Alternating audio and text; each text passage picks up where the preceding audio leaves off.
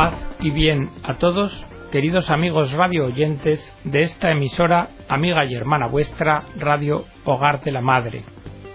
Bienvenidos a una nueva edición del programa El Galeón.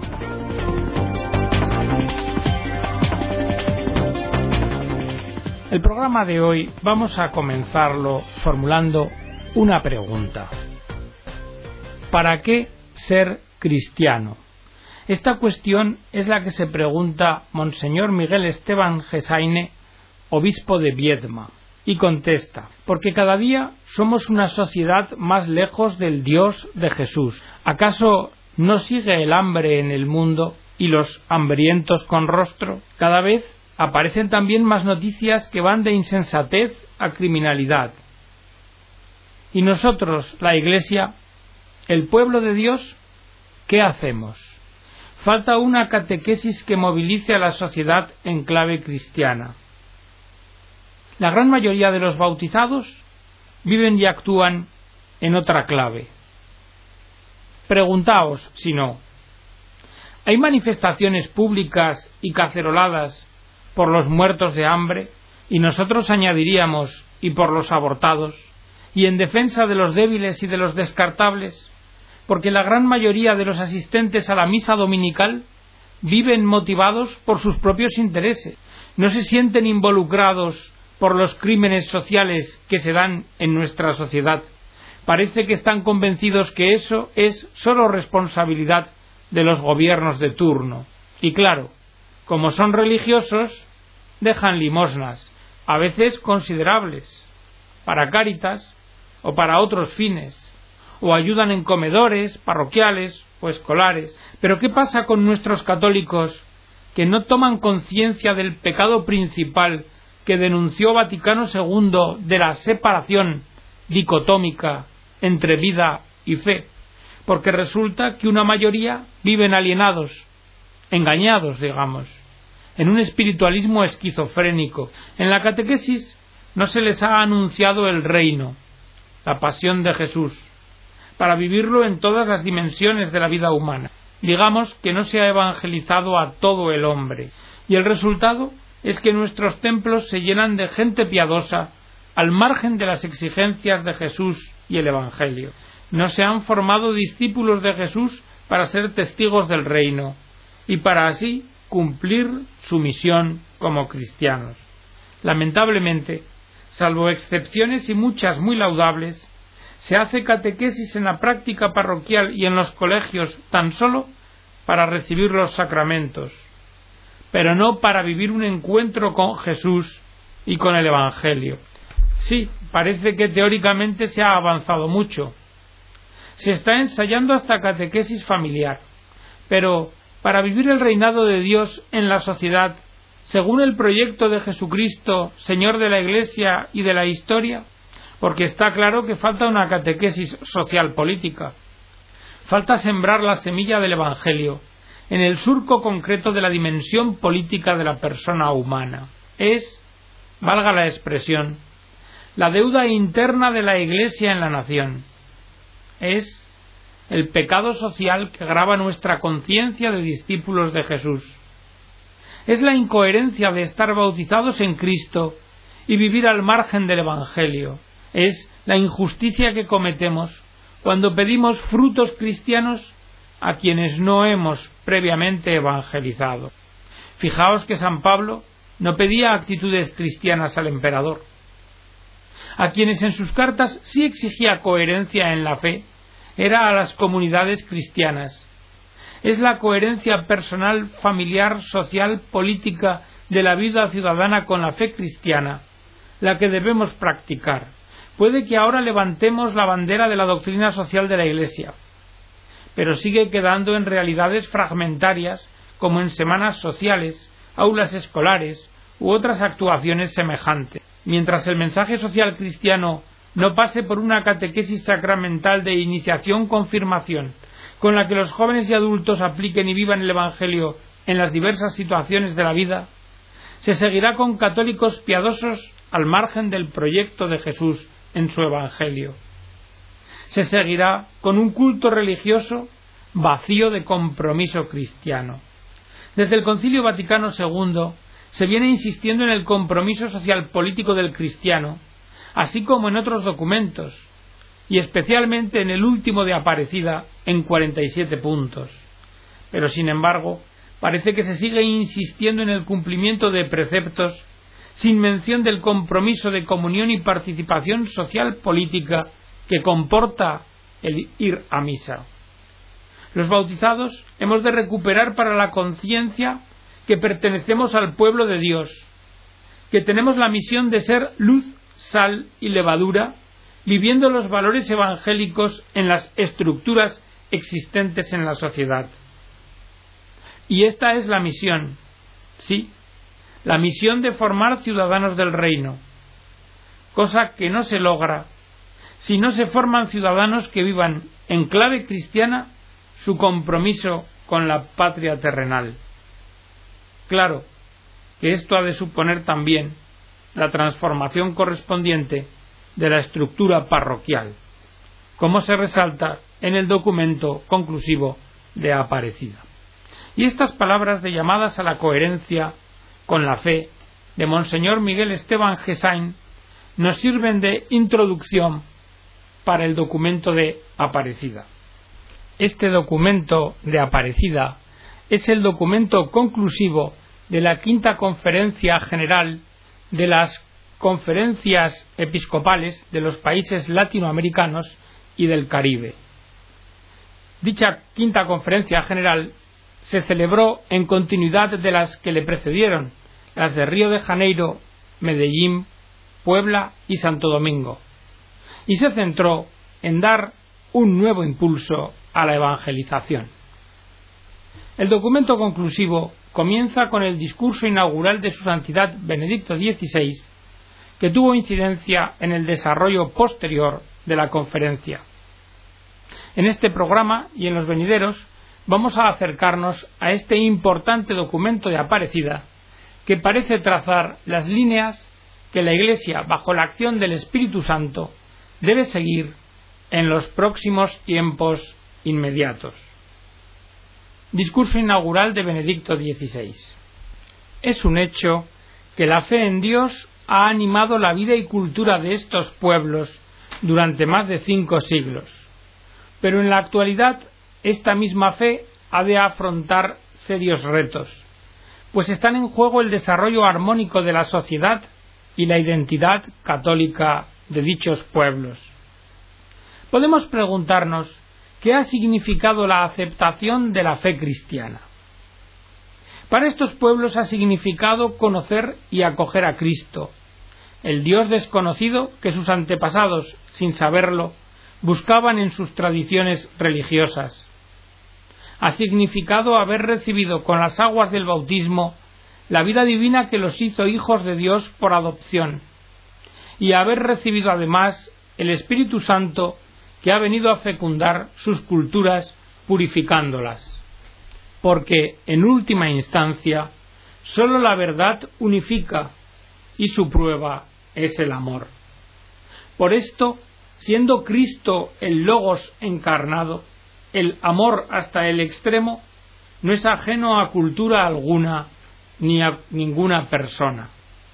De allí podemos decir que ha nacido la rica y profunda religiosidad popular en la que aparece el alma de los pueblos latinoamericanos. El amor a Cristo sufriente, el Dios de la compasión, del perdón y de la reconciliación.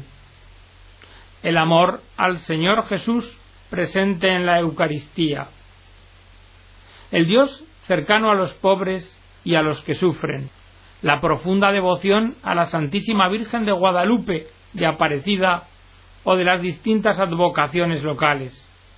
Cuando la Virgen de Guadalupe se apareció al indio San Juan Diego, le dijo estas significativas palabras ¿No estoy yo aquí, que soy tu madre?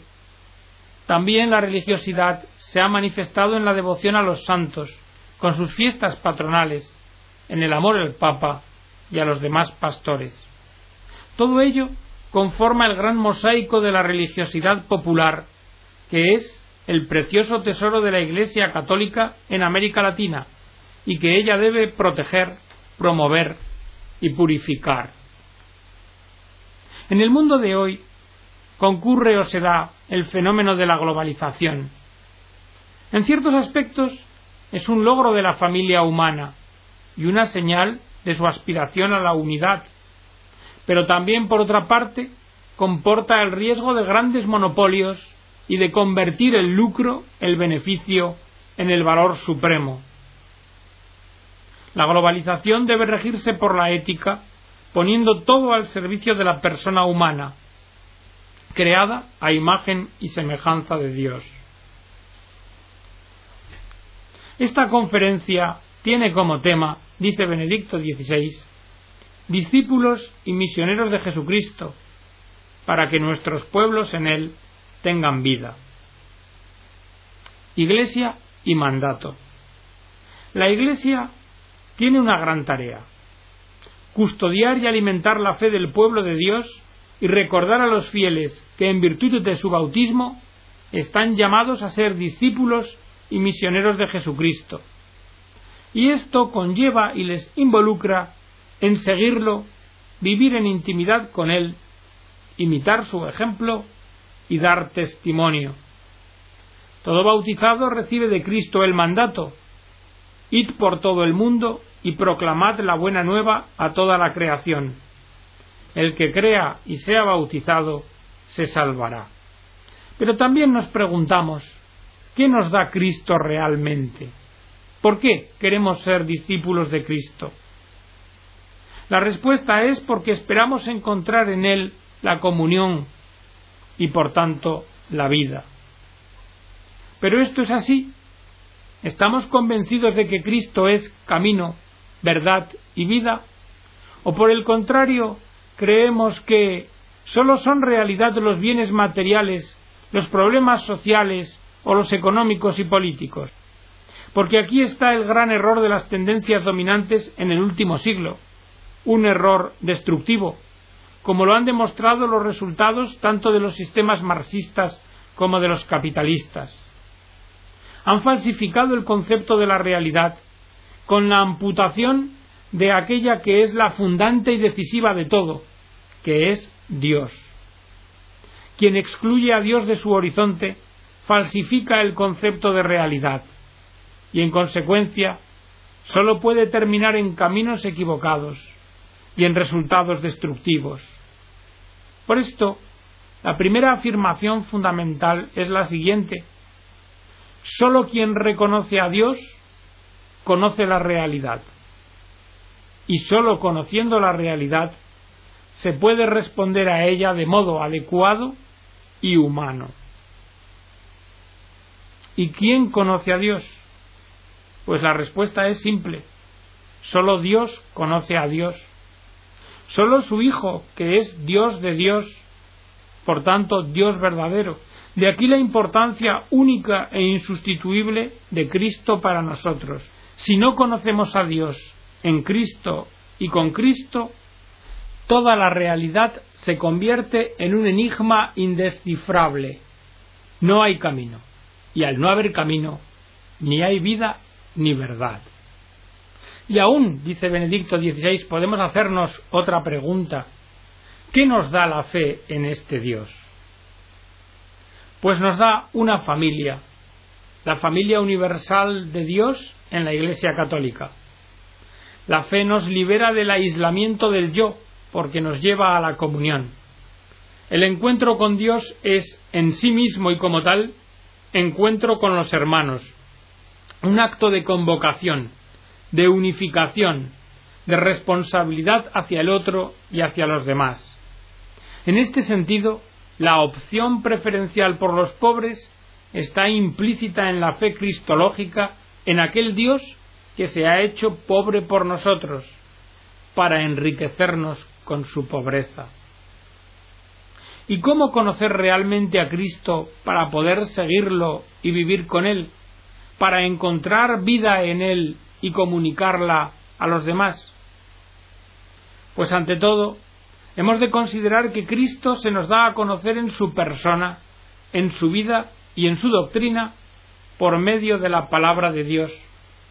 Por esto debemos ejercitar y vivir la lectura y la meditación de la palabra de Dios, para que ella se convierta en nuestro alimento, porque las palabras de Jesús son espíritu y vida. Es ahí donde hemos de fundamentar nuestro compromiso misionero y toda nuestra vida. El discípulo, fundamentado en la roca de la palabra de Dios, se siente impulsado a llevar la buena nueva de la salvación a sus hermanos. Porque el discípulo sabe que sin Cristo no hay luz, no hay esperanza, no hay amor y no hay futuro. Los pueblos tienen derecho a una vida plena propia de hijos de Dios, con unas condiciones más humanas, libres de las amenazas del hambre y de la violencia. Se ha de fomentar para ellos una cultura de la vida que permita, como decía Pablo VI, pasar de la miseria a la posesión de lo necesario, a la adquisición de la cultura, a la cooperación en el bien común, hasta el reconocimiento por parte del hombre de los valores supremos y de Dios, que de ellos es la fuente y el fin. Esto lo dijo en Populorum Progressio, encíclica en la que se invita a todos a suprimir las graves desigualdades sociales y las enormes e injustas diferencias en el acceso a los bienes. Para la gran tarea, la Iglesia nos ofrece, además del pan de la palabra, el pan de la Eucaristía. Y a este respecto nos inspira e ilumina la página del Evangelio sobre los discípulos de Emaús. Porque cuando éstos se sientan a la mesa y reciben de Jesucristo el pan bendecido y partido, se les abren los ojos. Descubren entonces el rostro del resucitado. Sienten en su corazón que es verdad todo lo que Él ha dicho y ha hecho, y que ya ha iniciado la redención del mundo. Es por esto que cada domingo y cada Eucaristía es un encuentro personal con Cristo.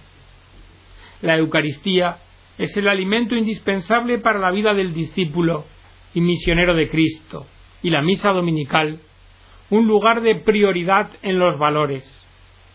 La asistencia de los padres con sus hijos a la celebración eucarística dominical es pedagogía eficaz para comunicar la fe y vínculo estrecho que mantiene la unidad familiar. Por ello, es necesario que los cristianos experimenten que no siguen a un personaje de la historia pasada, sino que siguen a Cristo vivo, que está presente hoy y ahora en sus vidas, porque Jesucristo es el viviente que camina a nuestro lado. Y este encuentro con Cristo en la Eucaristía despierta en el cristiano el fuerte deseo de anunciar el Evangelio y de testimoniarlo en la sociedad para transformarla en otra más justa y humana. Solo de la Eucaristía brotará la civilización del amor. Hemos de preguntarnos cómo puede la Iglesia contribuir a la solución de los problemas sociales y políticos que urgentemente precisan acción y responder al gran desafío de la pobreza y de la miseria. Debemos considerar que las estructuras justas son una condición sin la cual no es posible un orden justo en la sociedad. Pero ¿cómo nacen esas estructuras? Porque tanto el capitalismo como el marxismo prometieron encontrar el camino para la creación de estructuras justas y afirmaron que éstas, una vez establecidas, funcionarían por sí mismas, que fomentarían una moralidad común. Pero esta promesa ideológica se ha demostrado que es falsa.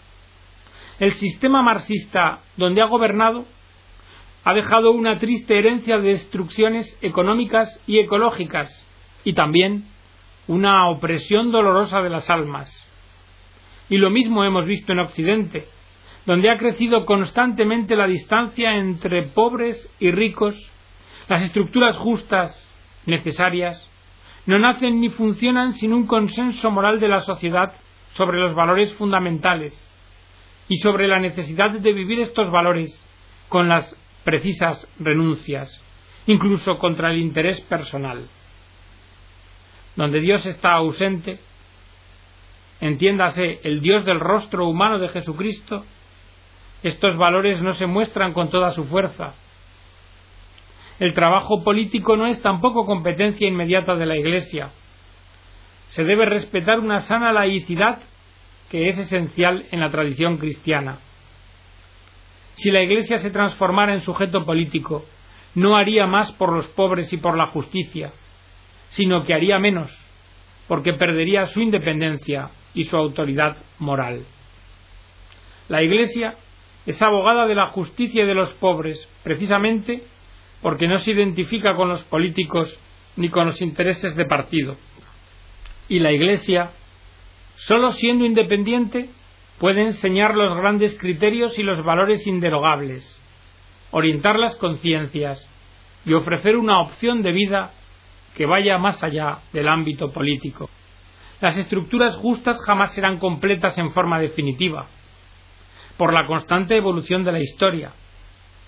Pero eso no obsta para que hayan de ser siempre renovadas y actualizadas.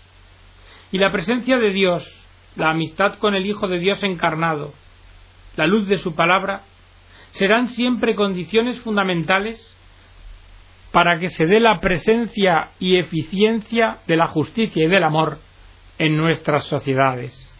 La renovación de la Iglesia también ha de tener en cuenta algunos campos que son prioritarios, dice Benedicto XVI.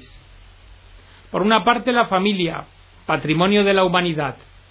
Ella ha sido y es la escuela de fe, palestra de valores humanos y cívicos, hogar en el que la vida humana nace y se acoge en forma generosa y responsable. La familia es insustituible para la serenidad personal y para la educación de los hijos. Otro campo prioritario, los sacerdotes. Los sacerdotes deben ser ante todo hombres de Dios, que conozcan a Dios directamente, que tengan una profunda amistad personal con Jesús y que compartan los mismos sentimientos de Cristo con Cristo. Sólo así el sacerdote o los sacerdotes serán capaces de llevar a los hombres a Dios. Otros campos importantes son los religiosos, religiosas y laicos consagrados, porque la sociedad necesita su testimonio, porque el mundo muchas veces busca ante todo y exalta la riqueza, el placer y el bienestar, y la libertad prescindiendo de la verdad.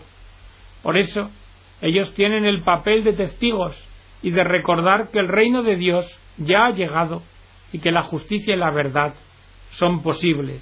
Y los laicos, que también son iglesia, asamblea convocada por Cristo para llevar su testimonio al mundo entero.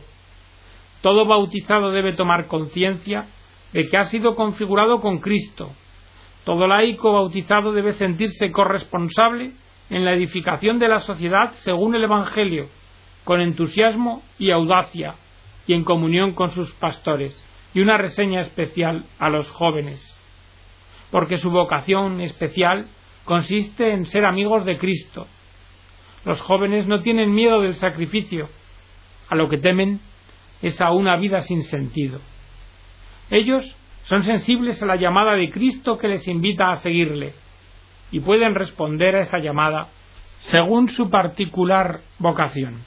Termina Benedicto XVI diciendo, los trabajos de esta quinta conferencia nos llevan a hacer nuestra la súplica de los discípulos de Emaús. Quédate con nosotros porque atardece y el día ya ha declinado. Y con esta súplica a nuestro Señor Jesucristo, procedente del Espíritu Santo que Dios nos ha donado, extiendo a vosotros este ruego y termino y despido el programa en su edición de hoy.